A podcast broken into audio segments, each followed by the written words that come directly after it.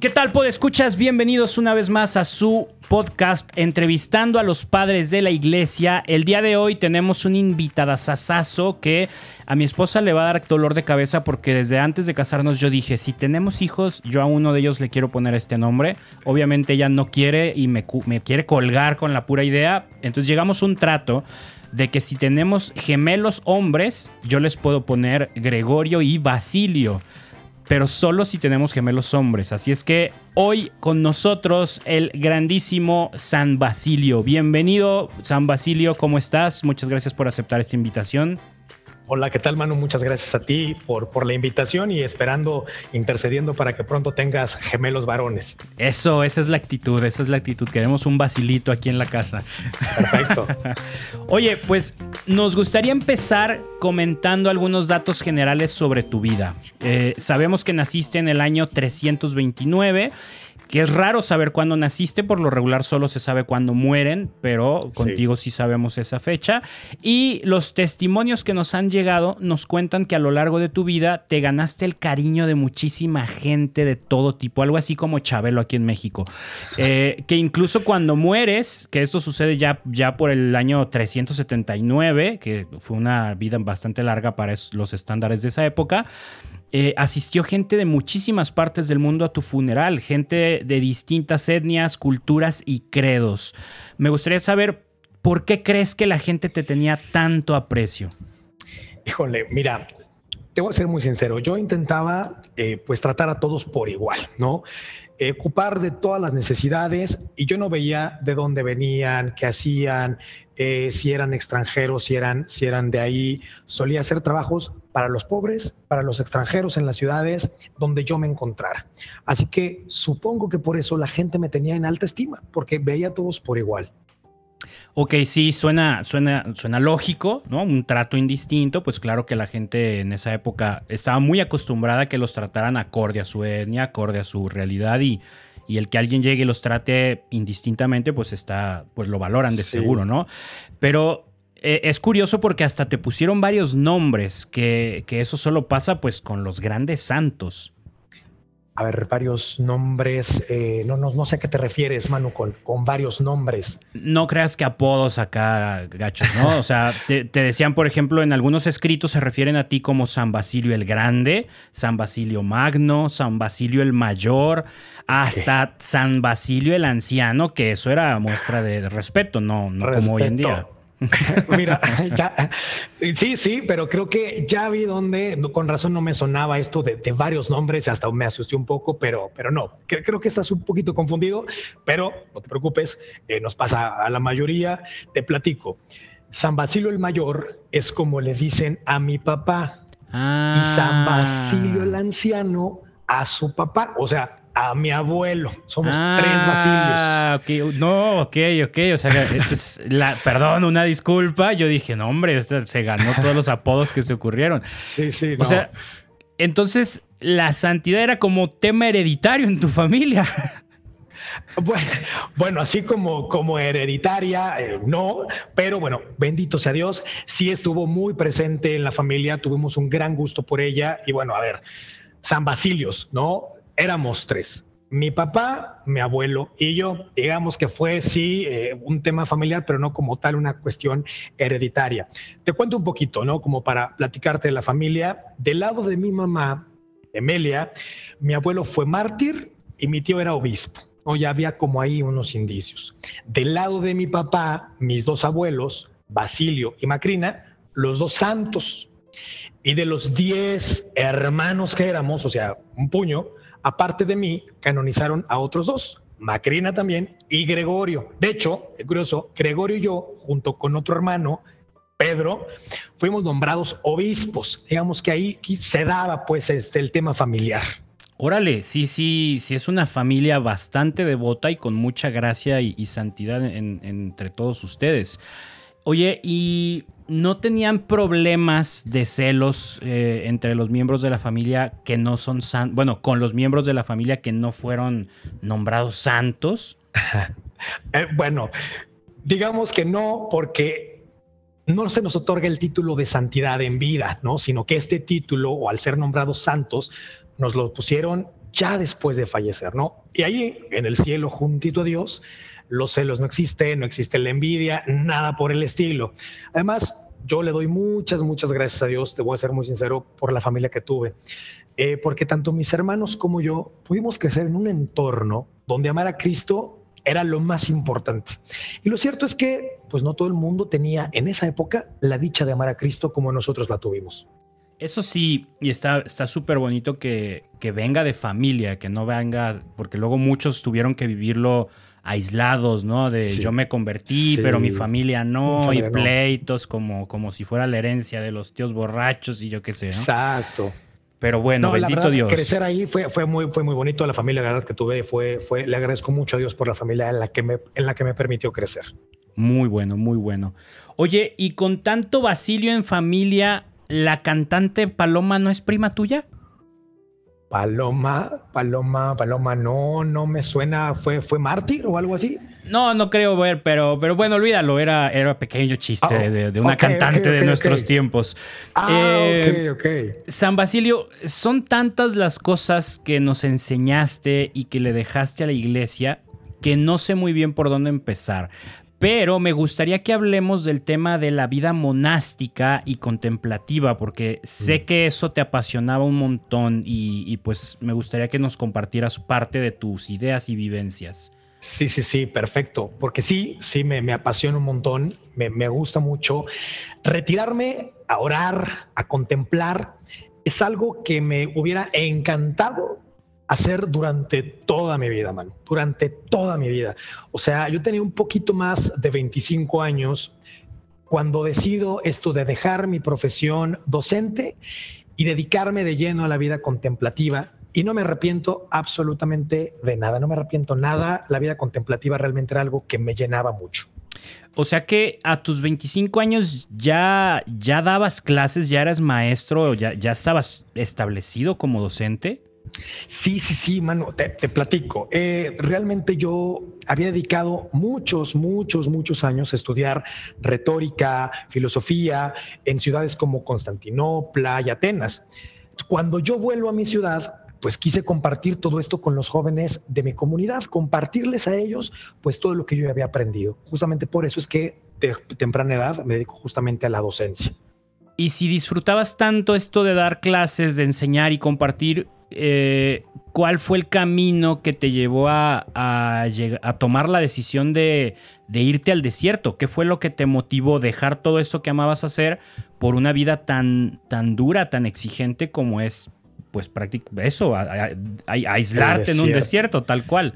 Sí, mira, creo que a lo mejor mucha de la gente que te escucha, Manu, podrá, podrá identificarse con esto.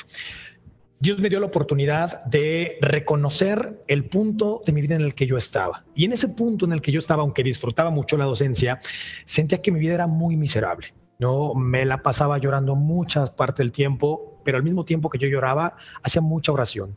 Oraba y le pedía a Dios para que me ayudara y me guiara.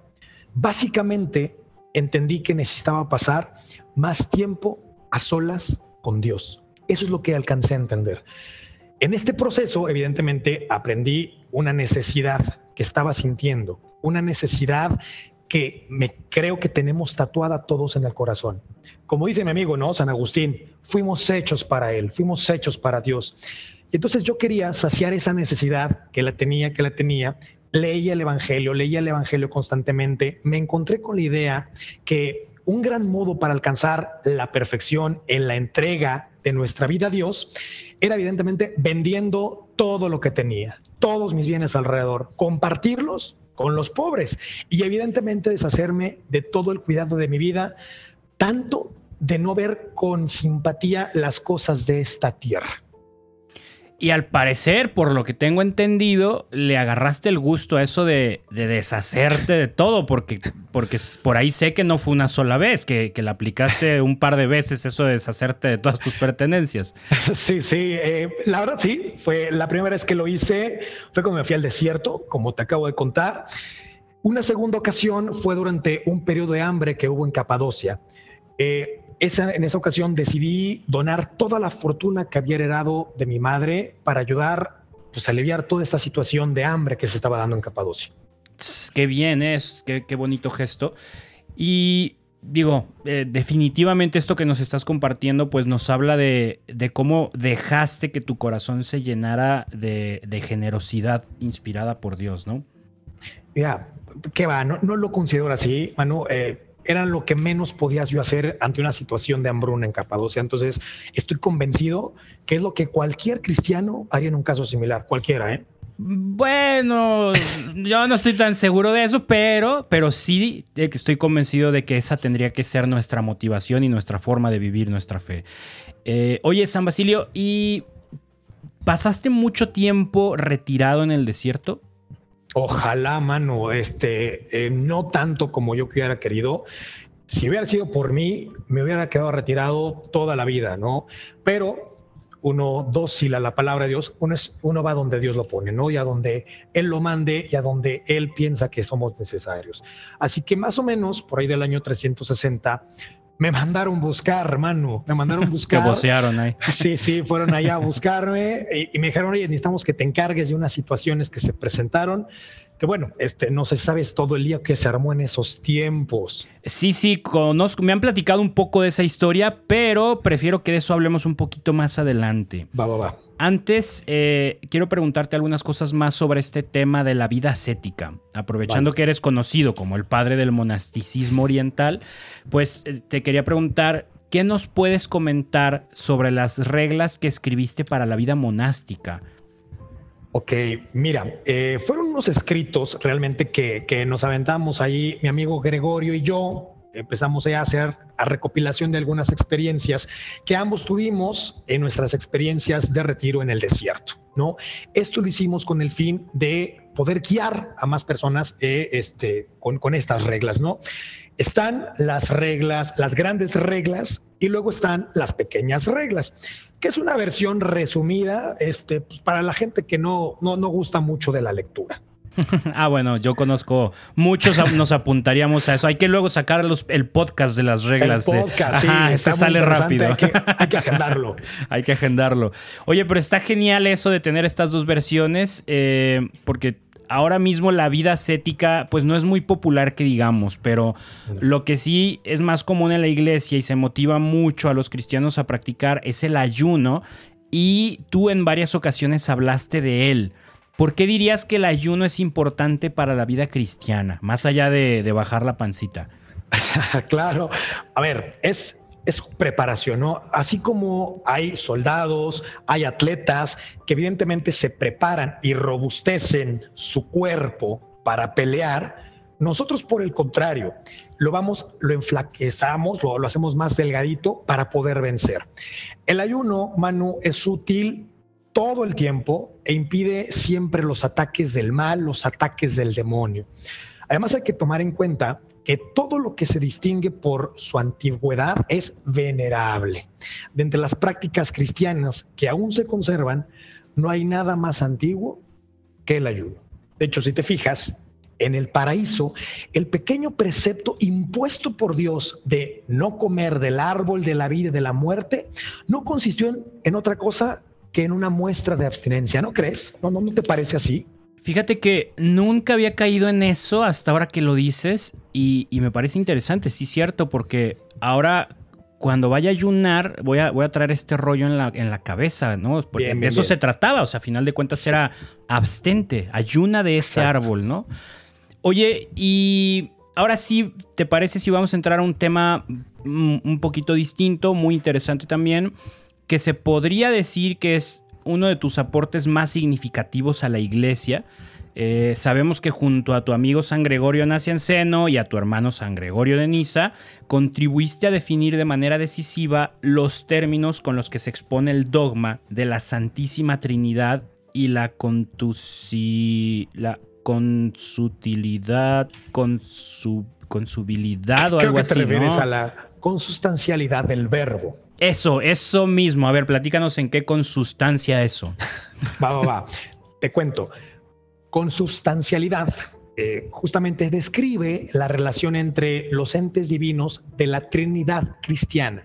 ¿Qué significa? Bueno, significa que Dios Padre, Dios Hijo y Dios Espíritu Santo son un solo ser en el que el Hijo es generado o nacido antes de todos los tiempos o eternamente del propio ser del Padre, del que el Espíritu procede también eternamente.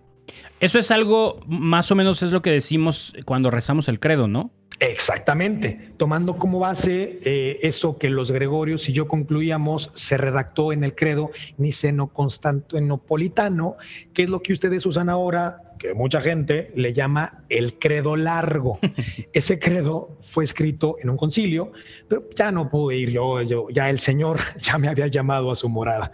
Ah, qué mal, qué mal. Esos concilios tengo entendido que se ponían buenos.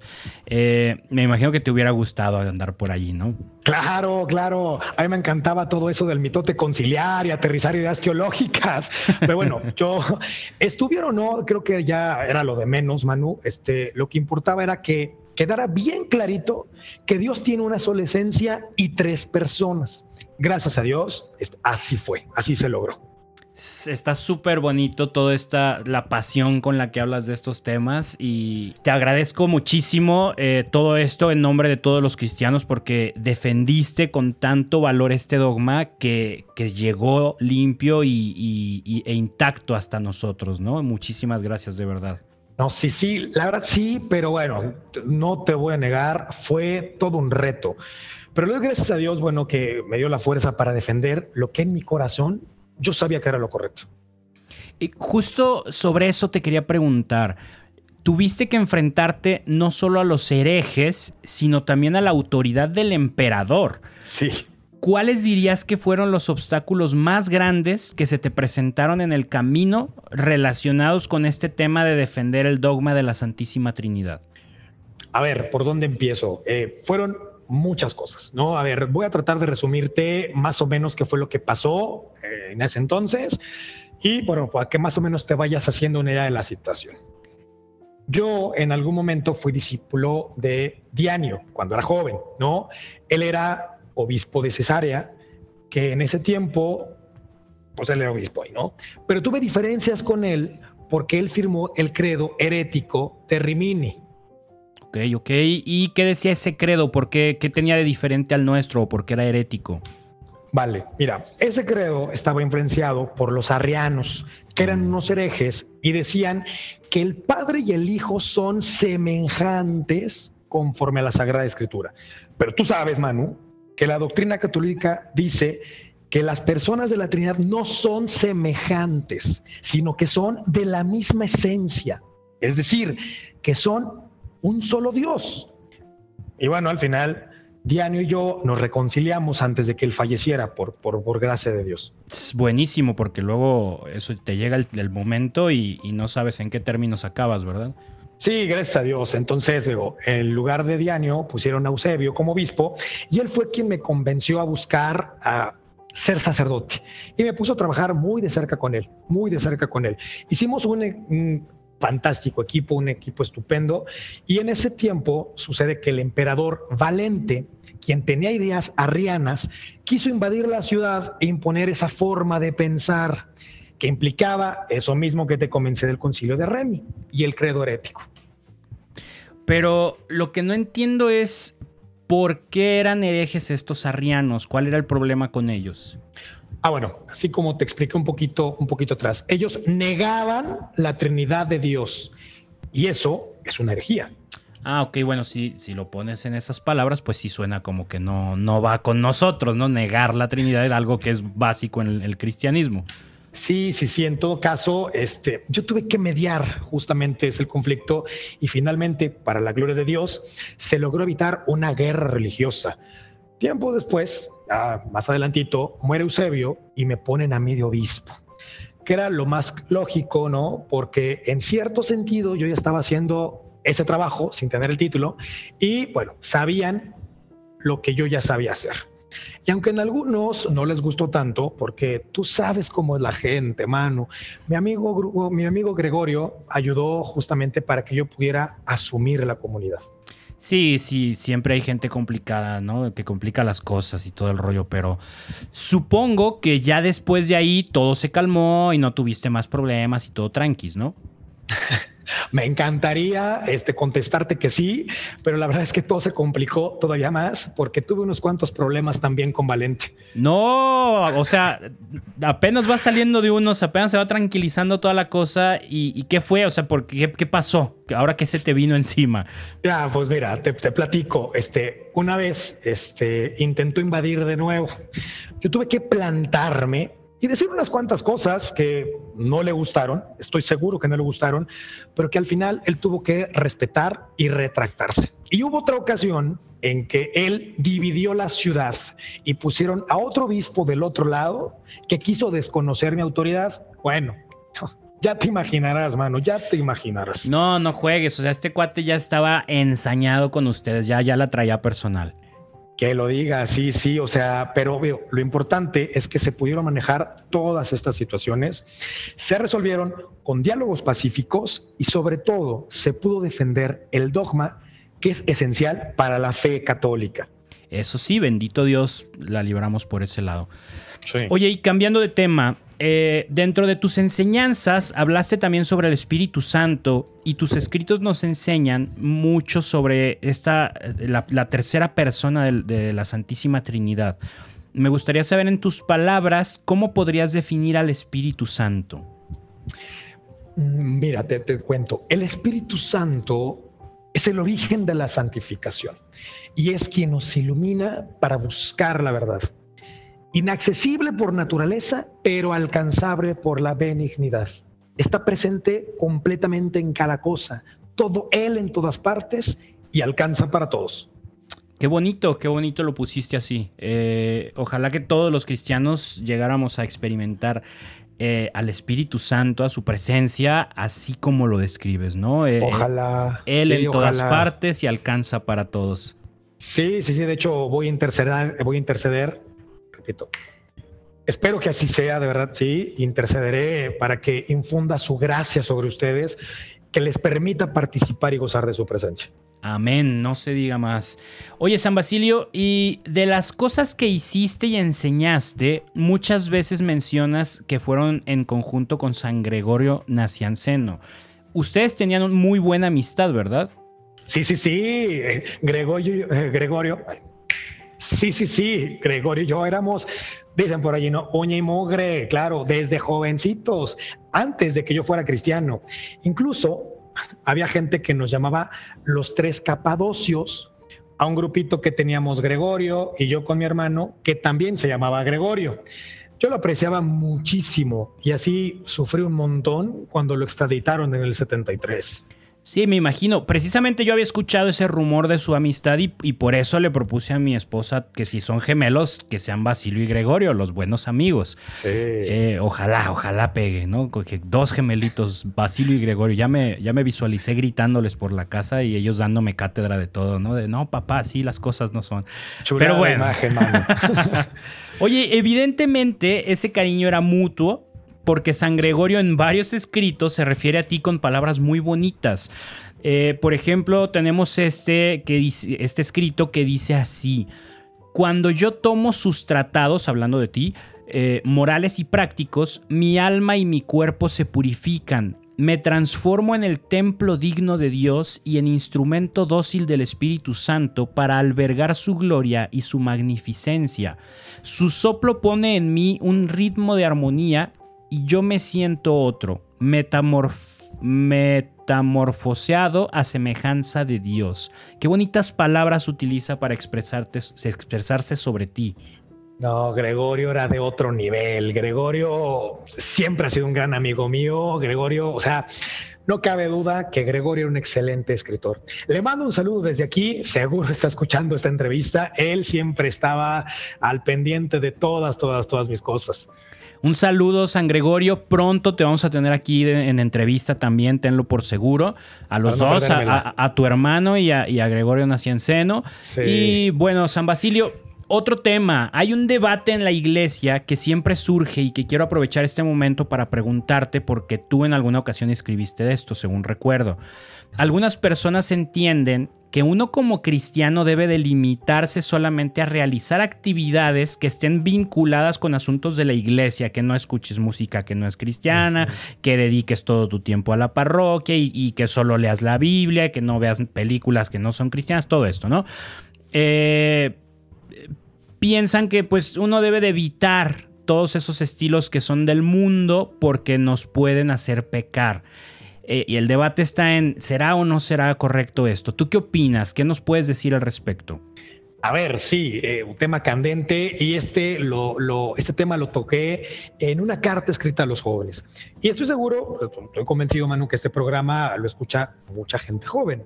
Entonces, espero que les pueda ser de gran ayuda esto que les voy a compartir. A ver, sí, sí es cierto. Vivimos en el mundo y es muy complicado, es muy difícil aislarse completamente de todas las actividades, disciplinas paganas o como tú les dices, ¿no, Manu? Del mundo. Pues bien, así como Moisés, después de haber ejercitado su inteligencia en las ciencias de los egipcios, llegó a conocer a Dios, y asimismo, el sabio Daniel, después de conocer en Babilonia la ciencia de los caldeos, al final emprendió el estudio de las divinas letras. Esto nos puede servir como ejemplo, te cuento, para entender que si uno aprende estas disciplinas profanas del mundo, no necesariamente están haciendo algo que vaya a perjudicar el espíritu. ¿Cuál es mi consejo? El consejo es como dice eh, el hermano San Pablo en su primera carta a los tesalonicenses. Examinadlo todo, retened lo bueno, absteneos de toda especie de mal.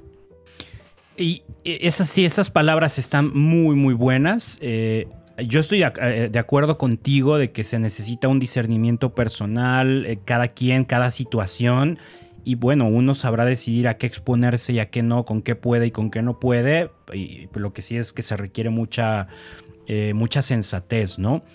Eh, ¿Cómo crees tú que, que, podemos poner en práctica esto que nos recomiendas, estas palabras de San Pablo? Pues mira, ahí en la carta les doy unos cuantos consejos más de cómo aplicar todo esto, ¿no? Con ejemplos muy puntuales a cada cosa particular. Porque yo para mí ahorita va a ser muy difícil de decir, en mi época de juventud, todavía tantas opciones como las que tienen ustedes ahora realmente. Eso sí, eso sí, tienes razón. Y bueno, pues no nos vamos a clavar tanto ahí, más bien invitamos a la gente a que lea la carta y, de ahí saque lo que tenga que sacar para su situación en particular. Y bueno, eh, algo que me sorprendió mucho también mientras preparaba esta entrevista y ahora conversando contigo me parece aún más impresionante, es que aparte de todas las cosas que hiciste, aún tuviste tiempo para reformar la liturgia también. Eh, me gustaría que nos hablaras un poquito de ese tema. Eh, sí, eh, digo, realmente no hay mucho que hablar de ese tema porque yo realmente no hice gran cosa, ¿no? E, en ese rubro. Es decir, o sea, no es que yo inventara nuevos ritos o compusiera nuevas oraciones. Lo único que hice fue escoger entre las plegarias y ceremonias más antiguas lo mejor y lo más adecuado, haciendo posiblemente alguna que otra modificación y quizás añadiendo tal vez alguna oración original, pero digo, nada fuera de lo que ya te platicamos. Bueno, pero tampoco te quites el mérito, o sea, eso que hiciste fue suficiente para que te llamaran el padre de la liturgia bizantina. bueno, Oye, bueno, ya no te voy a avergonzar más. Eh, vamos cerrando con esta, con esta entrevista porque, porque digo, de seguro no queremos que, que, cierren las puertas del cielo allá arriba y no alcances a entrar de, regreso. Sí, sí, sí. Este, tenemos la costumbre de que los invitados nos cuenten alguna anécdota sobre su vida, algún dato interesante, algo curioso. Eh, ¿Cuál podría ser ese, ese dato, esa anécdota que tú nos puedas compartir? A ver algo que te pueda compartir, que les pueda compartir a tu auditorio. Mm, bueno, a ver, ¿sabías que algunas personas me han nombrado como el primer orador de la iglesia? Y ojo, eh, yo nunca busqué serlo, Pero debo admitirte que me gustaba cuidar mucho mi forma de expresarte tanto al momento de escribir como al momento de hablar. Y cuidar de ser claro de expresar mis ideas. Esto ayudaba evidentemente a las personas a grabar en su corazón algunas de mis palabras. Bueno, y yo puedo dar testimonio de que verdaderamente tienes un gran don para la palabra. ¿eh? Eh, pues bueno, San Basilio, eh, muchas gracias por compartirnos esto. Es, es, bastante interesante enterarnos de que fuiste nombrado como el primer orador de la iglesia. escuchas, ya saben, si les gusta la prédica, dar temas y todo este rollo, conferencias, pues encomiéndense a San Basilio, el primer orador de la iglesia que tenía una capacidad enorme para expresar todo lo que sentía, lo que veía y sabía a través de la palabra, ya fuera escrita o hablada. Encomiéndense a él, aprovechenlo que lo tenemos en el cielo a disposición completa. Y bueno, San Basilio, muchísimas gracias por acompañarnos, de verdad fue un placer tenerte. Eh, nos falta tiempo para hablar de todo lo que ustedes vivieron como padres de la iglesia. Pero bueno, un cachito de, sus experiencias, un poquito, con eso nos basta para compartir con la audiencia. Muchas gracias por acompañarnos. Un tremendo honor y muchas, muchas gracias por la invitación. Saludos a todo tu bello auditorio. Buenísimo. Bueno, pues escuchas, pues ya saben, aquí estamos entrevistando a los padres de la iglesia. Nos escuchamos dentro de 15 días con el siguiente invitado. Ya se vienen los San Gregorios de los que nos habló San Basilio y se vienen muchos más. Así es que corran la voz, comenten, compartan y que más gente conozca la vida de los padres de la iglesia de una forma breve, de una forma rápida, pero concisa y enriquecedora. Muchas gracias. Yo soy Manu Casten y que Dios los bendiga. Chao.